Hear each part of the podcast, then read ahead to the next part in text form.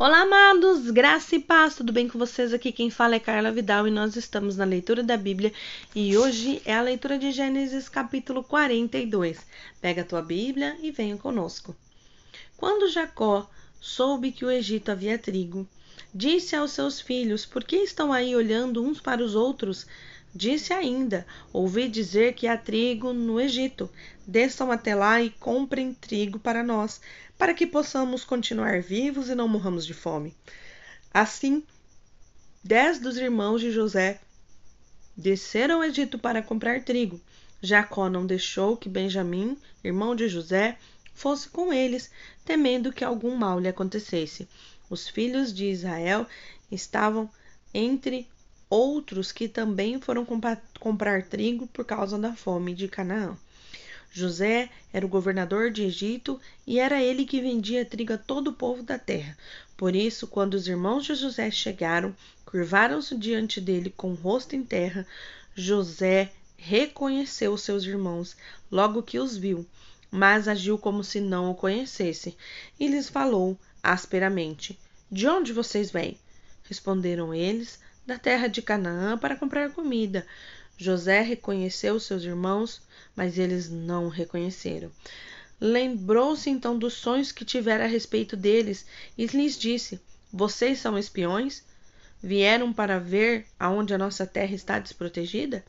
E eles responderam: Não, meu senhor. Teus servos vieram comprar comida. Todos nós somos filhos do mesmo pai.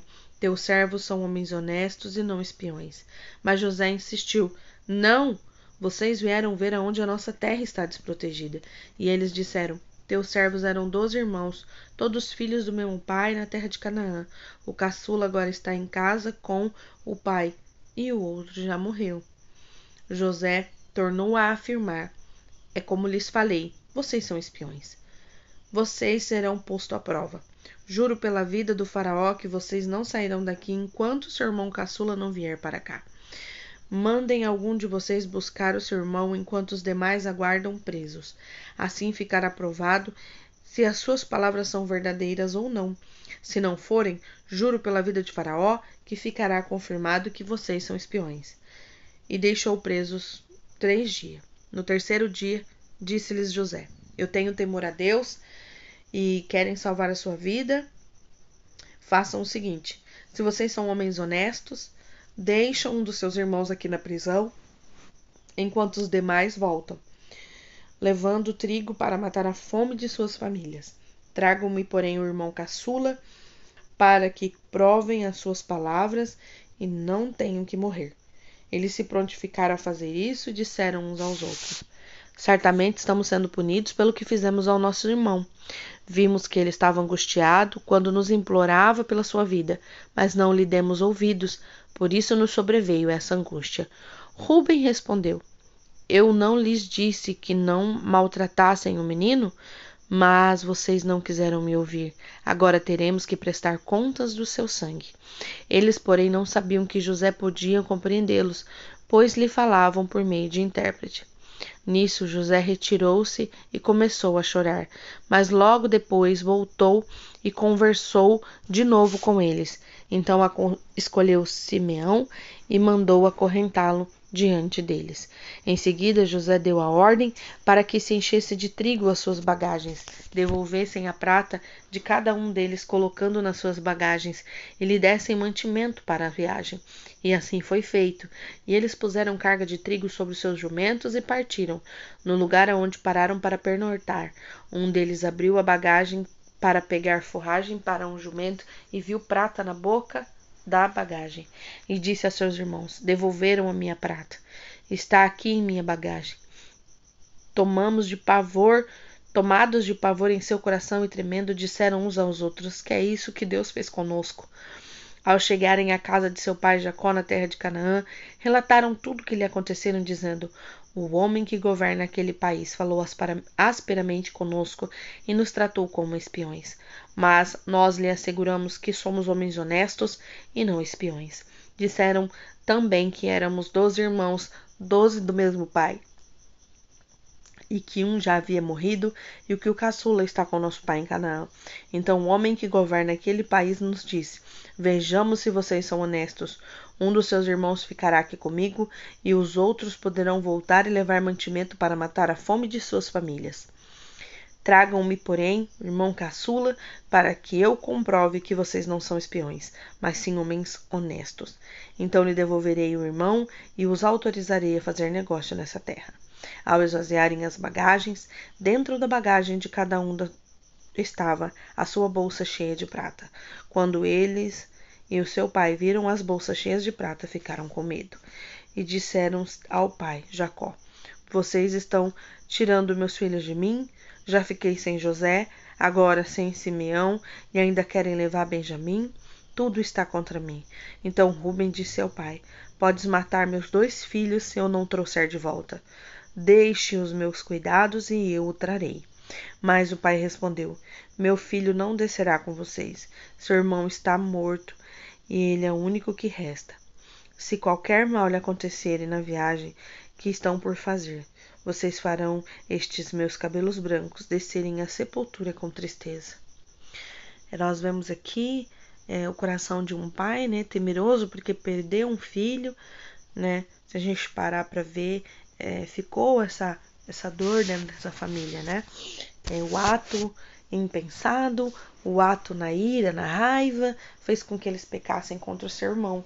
Só que mal sabia eles que tudo havia um propósito, um propósito maior do que eles, né? E a partir do momento que José entendeu que ele estava ali e que seus irmãos estavam ali, a intenção foi que eles pudessem, que ele pudesse ver o arrependimento, e quando o irmão dele fala, Rubem fala, né?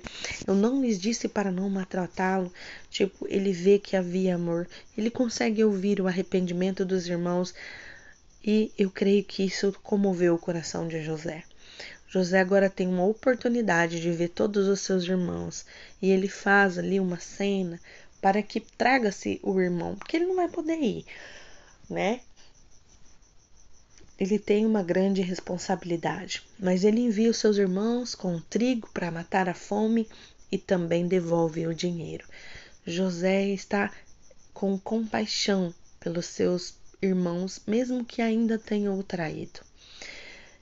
Trazendo para nós quantas vezes nós queremos a vingança, quantas vezes nós queremos tratar da mesma forma, e o Senhor nos ensina o caminho do perdão, o caminho da busca de um coração puro, purificado e santificado por Ele, que nós vemos a ter esse coração perdoador, um coração que dá oportunidade para que o outro possa sim ter uma chance de mudar.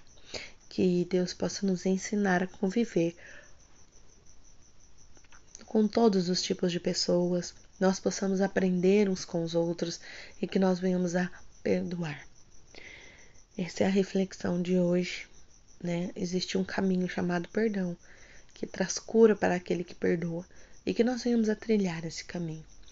Pai, que em nome de Jesus nós venhamos a decidir, Senhor, perdoar todos aqueles que nos feriram, que nos maltrataram, que agiram pelas nossas costas, por aqueles, ó Deus, que muitas vezes foram usados pelo inimigo para trazer mágoa ao nosso coração. Então, nós, em nome de Jesus, nós liberamos perdão sobre a vida dessas pessoas, clamamos ao Senhor que possa curar o nosso coração, restaurar, Senhor Jesus, que a nossa mente também, ó Pai, seja dominada pelo Espírito Santo de Deus, que nós possamos, ó Pai, a esquecer as mágoas e a pensar em coisas boas, em vida, em, em perdão, em alegria, no Espírito Santo né, a própria palavra do Senhor e que nós venhamos a trilhar esse caminho e que esse caminho sempre esteja, Pai, no nosso coração, Senhor.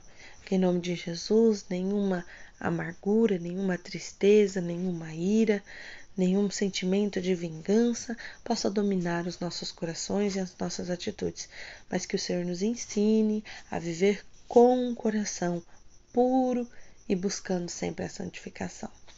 Senhor, obrigada por essa noite, pela tua palavra, Senhor, pelo que o Senhor tem feito sobre as nossas vidas, sobre o nosso país, que os nossos olhos se abram, que nós possamos ver, Senhor, tudo aquilo que está acontecendo, papai, e que nós venhamos a tomar, ó Deus, oh Pai, a, a atitude correta, Senhor, sempre baseando-nos, ó Deus, na tua palavra que nos conduz. Graça e paz, queridos. Amém. Fiquem com Deus.